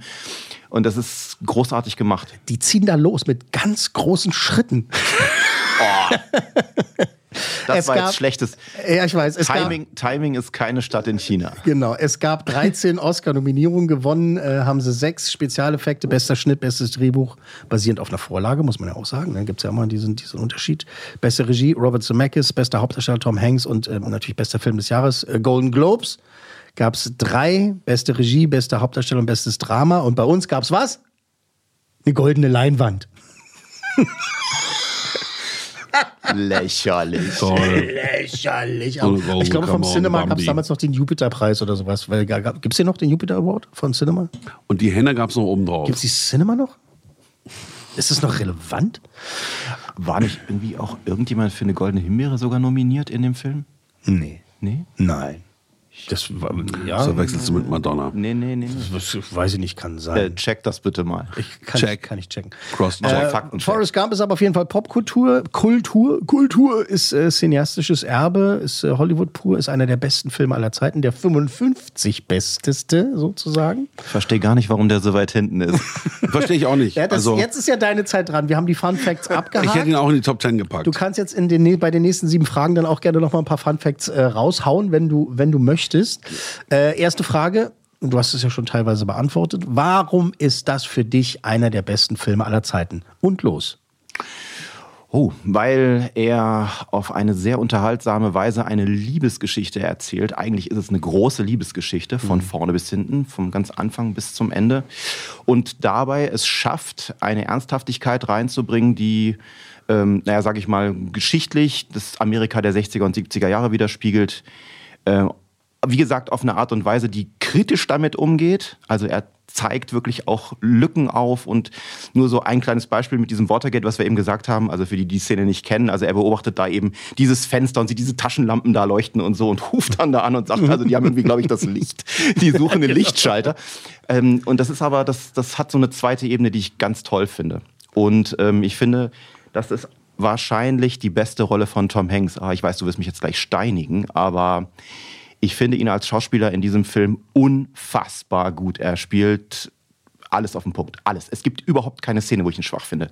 Okay. Das, das, Ist also eine das perfekte, ist, ist, eine perfekte Performance. das ist eine steinigen? absolut perfekt. Ja, weil ich weiß, du hast ja auch so viele andere Filme und bei Tom Hanks fallen mir jetzt auch gleich ein, zwei andere ein, aber Ich würde ihn zu seinen besten zählen, Ja. aber nicht als seine beste Performance. Es ich ist finde eine ihn der als besten. Schauspieler da wirklich Ja, mit. Ich ist bin, er. Gar keine Frage. Ja, ich Gar bin nämlich Frage. gar nicht so ein riesen Tom Hanks-Fan, aber ich finde ihn da, ich finde ihn da Das ganz ist aber toll. interessant. Das wusste ja, ich nicht. ich finde auch, Ja. da ist er einfach Ja. immer auf dem Punkt. Ja. Natürlich auch äh, Gary Sinise, über den haben wir ganz wenig gesprochen bis jetzt. Ja, die, guck mal, wir, den, wir haben jetzt 20 Fun Facts vorgetragen. den, es gibt den Antagonisten, 75.000. genau, den, der zu, zunächst seinen Antagonisten spielt und dann später aber sein Freund wird. Und, ähm, Von dem der- war ich ein Riesenfan eine Zeit lang. Egal, wo der mitgespielt hat. den, den finde ich genauso toll da in dem Film. Also die beiden sind einfach super. ein super Team. Und dann in Po- Apollo 13 auch nochmal ein super Team. Äh, hast du eine bestimmte persönliche Erinnerung, die du mit dem Film verknüpfst? Ihr habt vorhin erzählt, wo ihr den Film das erste Mal gesehen habt. Ich habe es ganz unromantisch mir bei Videoworld ausgeliehen. erste Mal. Was machen die eigentlich heutzutage? Ja, die sind, glaube ich, äh, Na, zu gibt's- Ende. gibt's noch ein bisschen. Gibt's noch ein bisschen? Was, was machen die jetzt? Verkaufen äh, Telekommunikationsgeräte? Es gibt oder? noch ein, zwei Filialen. Popcorn. tatsächlich. tatsächlich. Ja, Ich prophezeie, dass es, nur noch ich prophezeie, dass es wiederkommt. Ja, genau. Nee, also ich habe persönliche Erinnerungen mit dem Film eigentlich gar keine. Ich fand ihn vom ersten Moment an toll. Ich habe nicht im Kino gesehen, leider. Aber ähm, Schande über dich, Schande Ach. über dein Haus, Schande über deine Kuh. shame on me, ja. ja. Nein, also Wie oft hast du ihn gesehen? mh, ich würde sagen zehnmal vielleicht. Ja. Aber ich fand ihn von Anfang an so interessant, dass ich schon früher angefangen habe, mir gewisse Details äh, zu recherchieren. Hast du jetzt ja gerade auch gemerkt. Äh, ich musste Ja, ja. da jetzt nicht auf den Zettel gucken oder so, sondern ich habe viele Sachen einfach parat, weil ich äh, so, weil ich dann auch immer nachgucke, wenn so, so geschichtliche Hintergründe gebracht werden. Stimmt das so auch oder was steckt jetzt da genau dahinter? Ähm, das fand ich schon immer spannend und diesen Film habe ich bestimmt zehnmal, vielleicht sogar ein paar Mal mehr. Und wann das letzte Mal? Ähm, als ich mich auf diesen Tag hier vorbereitet habe, letzte Woche. Ah, sehr schön. Also gar nicht so lange her. Ja, ich habe gedacht, ich muss ihn wenigstens noch mal einmal gucken, bevor ich hierher komme. Kann ja nicht ganz unvorbereitet hierher kommen. Äh, wir kommen jetzt zu etwas, wo, da müssen wir uns beide zurückhalten, damit wir nicht laut äh, in den O-Ton reinlachen. Also ich weiß nicht, also, weil wir Ach kommen jetzt so. zu deiner Lieblingsszene. Jetzt kommt das, der Drill Sergeant. Das Ja, haben wir okay. natürlich vorbereitet. Warte, warte, ich frage nochmal, warte mal, pass auf, ganz unvorbereitet. Was ist denn deine Lieblingsszene in dem Film? Das ist die Szene, wo der Drill Sergeant äh, ihn einfach anraunt und ihn, und ihn danach einfach äh, für ein Genie erklärt. Das muss man hören. Und bitte. Gump!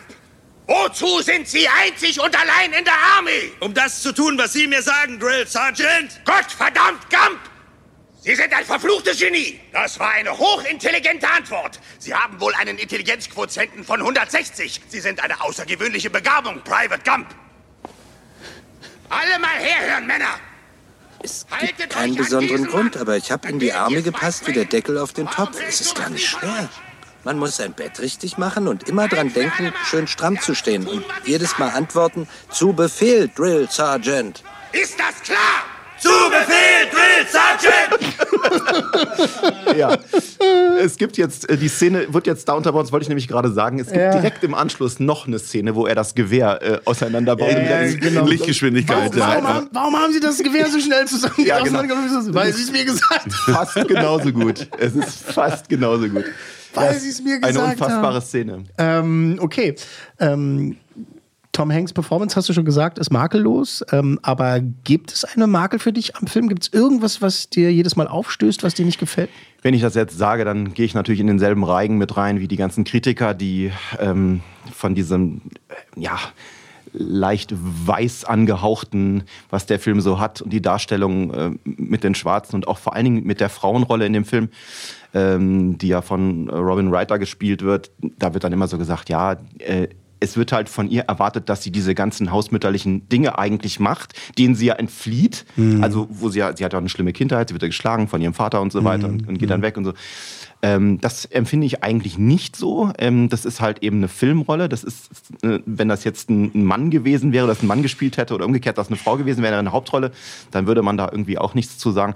Finde ich also eigentlich nicht. Einen wirklichen Makel empfinde ich in dem Film nicht. Ich finde, der Film hat ein paar Längen, die man vielleicht etwas kürzer hätte schneiden können. Aber über den Schnitt darf ich nicht sagen, der hat auch einen Oscar gekriegt. Echt, ja? Also, ich, Ja, also es gibt Filme, da kann ich ansetzen, aber bei dem kann ich nicht ansetzen. Wo willst du denn da ansetzen? Doch, doch. Also ähm, Sag jetzt nicht der Flug der Feder, dass der kürzer sein soll. Nein, nicht der, nicht der Flug der Feder, aber die ähm, ganze Schlusssequenz, wo, wo Jenny dann stirbt und ähm, Ach, das ist ein bisschen zu lang gezogen. Das ist mir ein bisschen zu lang gezogen. Und auch die Jogging-Sequenz bei aller Schönheit, die da in, dem, in den Bildern drin ist.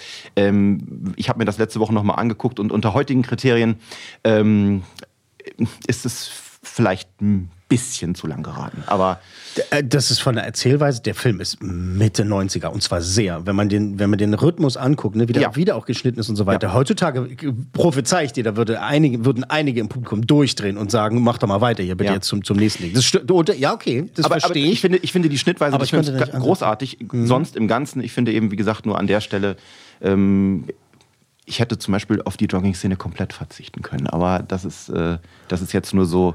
Ja, Es geht ja dann weiter. Also sie kommt ja zu ihm und sie verlässt ihn ja dann kurz nochmal. Und erst Ja. dann fängt er ja an zu laufen. Er ich finde irgendwas- er hätte eigentlich, man hätte es auch ja. da beenden können. Sie kommt Sorry. zu ihm, sie hat, sie hat HIV, sie ist HIV-positiv und stirbt dann da in dem Haus. Das wäre auch ein gutes Ende gewesen. Aber okay, es kommt dann nochmal diese Er ganze Jogging-Sequenz. Okay, genau. Vielleicht hätten sie auch irgendwas anderes machen können. Man hätte es auch anders versetzen können. Natürlich irgendwie klar, er macht was Radikales, äh, er geht äh, nach China zum Ping-Pong spielen. Hätte man vielleicht auch anders drehen können.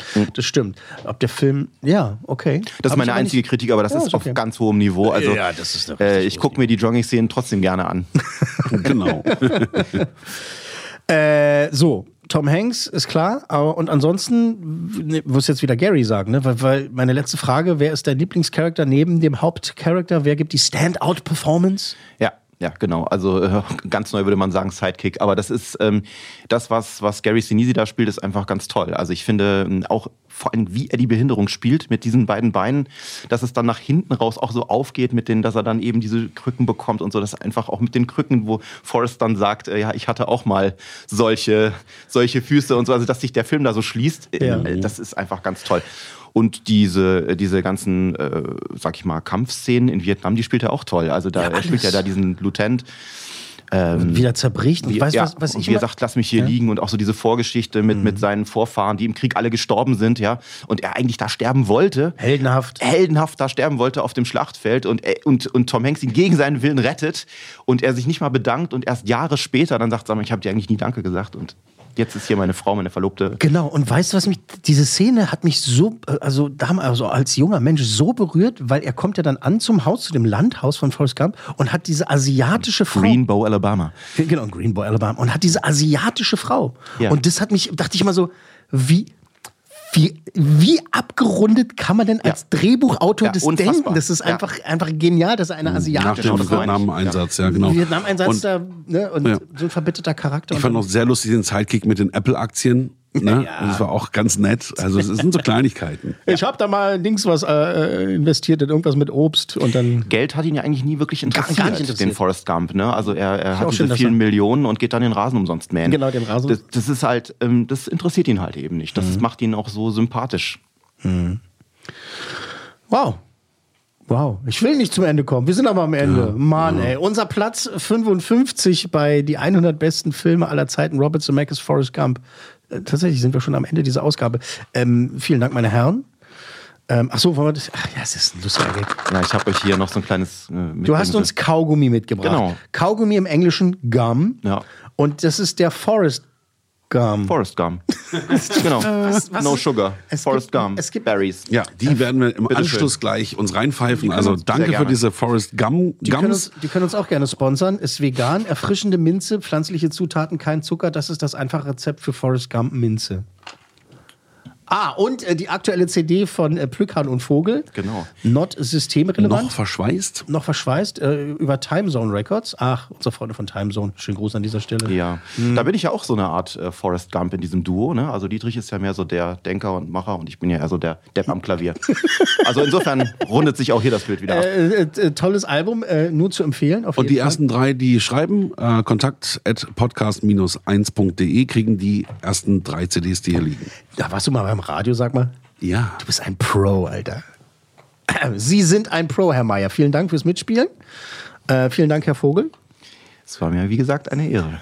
Äh, Es würde mich ja auch freuen, wenn wir uns vielleicht, vielleicht äh, an anderer Stelle hier wiedersehen bzw. wieder hören würden. Sehr gerne. Gucken. Ich bin ja, sind bin ja ja ein Filmnerd. Ich habe so den einen oder anderen Film ganz gut Es drauf, glaube ich. gibt ja noch ein paar Filme. Ne? Unser Filmpate Daniel Vogel, wir erheben uns und, und verneigen uns. Danke Es war sehr. sehr nett mit dir. Sehr gerne. Beim nächsten Mal ein dritter Teil aus einer berühmten Filmreihe. Ein dritter Teil, der bei vielen Fans als schlicht und einfach der beste der gesamten Reihe gilt. Hotel Transsilvanien 3. Und jetzt der ultimative Tipp. Es ist eine britische Produktion mit einem mexikanischen Regisseur. Das war die 100 besten Filme aller Zeiten. Eine Podcast 1 Produktion.